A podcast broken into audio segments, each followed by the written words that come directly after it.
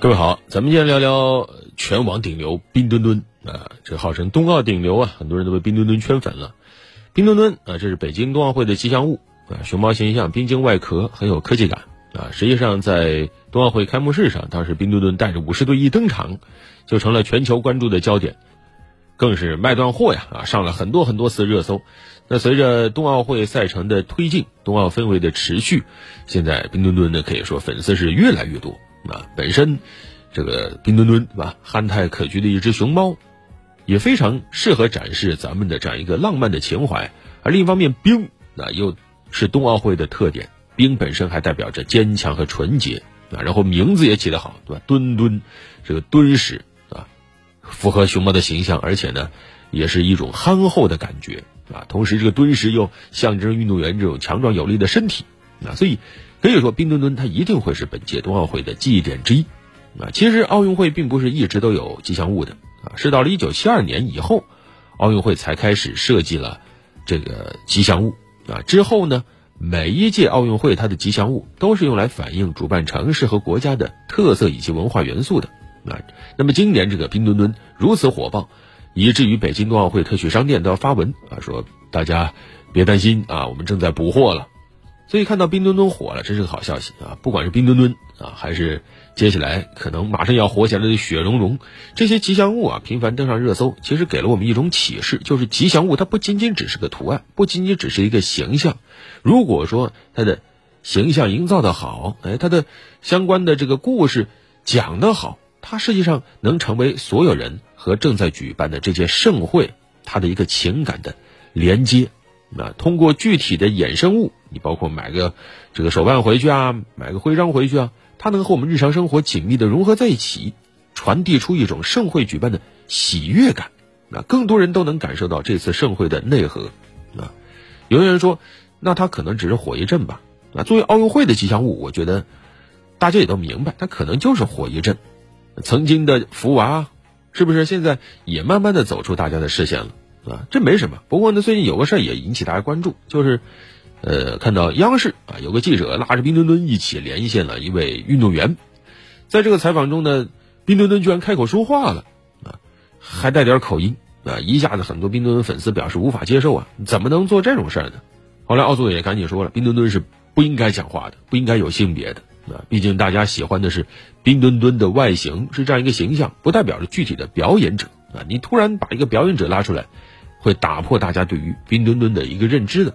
冰墩墩目前作为一个 IP，它还实际上没有真正的内核，并没有相关的内容啊。你说有什么相关的影视剧作品吗？目前还没有，对吧？所以它的人物的性格实际上它是有巨大的想象空间的。你这个时候你突然一开口说话，啊，你还通过如此大的一个平台在展示，会让很多人觉得，哎，这跟我想象的不太一样啊啊，他怎么会有这样一个人设呢？所以赶紧停了吧，啊，你这次做完就完了，不要再有下一次了啊。而且实际上，根据国际奥组委的规则，那也是这样的啊。冰墩墩也好，雪容融也好，使用他们的形象都不能说话，而且啊性别中立，这是白纸黑字写的啊。公众场合的时候，他们不能发出声音，但是可以做动作啊，肢体动作可以啊。你包括有一部动画电影叫《我们的冬奥》啊，应该快上映了。冰墩墩、雪融融在里面也有，但是他也不会在里面说话。所以怎么去和冰墩墩、雪融融交流？这个老二次元国度日本还是比较有经验啊！你像，呃，日本电视台做了个节目啊，对冰墩墩进行了独家专访啊，问问题啊，那么冰墩墩怎么回答呢？所有的问题他举俩牌子，一个 yes，一个 no，哎，不停举牌子，用这种方法可以啊啊。那么问题来了，作为一个 IP 吉祥物，它到底有哪些东西需要我们注意呢？啊，首先当然是成功的一方面，冰墩墩原型选个大熊猫真是太成功了啊！熊猫本身就是在全球。可以说动物界的顶流啊！你看那位有一个日本记者为冰墩墩疯狂到什么程度？而另一方面呢，近几年其实呃年轻人啊对于国潮、对于国产那些有态度的品牌接受度也非常的高，然后加上奥运这个大主题啊聚焦度也非常的高，那这个时候冰墩墩出现呢更是天时地利人和都占尽了。而从商业运营的角度来看，也非常成功，对吧？卖断了货啊！这当然一方面说明冰墩墩商业潜力被低估了。啊，而另一方面，可能也是代表一种惊喜啊，就是包括相关衍生品的这个生产方都没有预估到会如此的受欢迎，加上现在社交媒体如此火爆，对吧？大家纷纷一晒单，多多少少都有点拼着呢啊，有点虚荣心这个感觉，不然怎么会有一户一吨这个话题呢？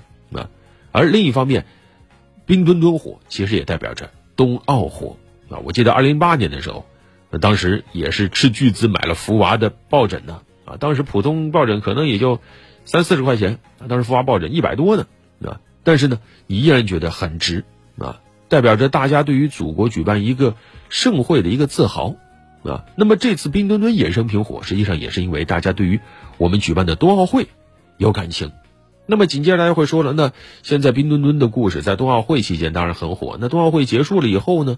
我想首先它的相关的故事肯定会平稳下来，啊，销售也估计会平稳下来。你包括迪士尼的那个琳娜贝尔，啊，他为什么要隔段时间就要搞点故事出来呀？啊，实际上是为了维持它的热度别减下去啊。那么同理，冰墩墩也是一样啊。如果说奥运结束以后，冰墩墩它没有其他的定位的话，没有其他的故事场景的话，那么它慢慢的也会交棒。如果说需要持续营销的话，那也可以，比如说冬奥纪念馆呢，啊，相关的游乐园呢等等人流量大的地方，你常年需要有冰墩墩人偶在那互动啊，维持一下这种热度。如果不维持也没关系啊，因为刚才说了，像这种盛会的吉祥物命运，其实类似，它是一个功能性的 IP，对吧？它都是要宣传那一届盛会。那你像福娃就要宣传奥运会。之前啊，网上还有个视频说冰墩墩呐，十年前哥也是顶流呢，啊，那是视频干嘛呢？纪念啊，这个海宝啊，纪念咱们二零一零年上海世界博览会的吉祥物啊，以及其衍生品啊，大家都说，哎呀，这是童年回忆。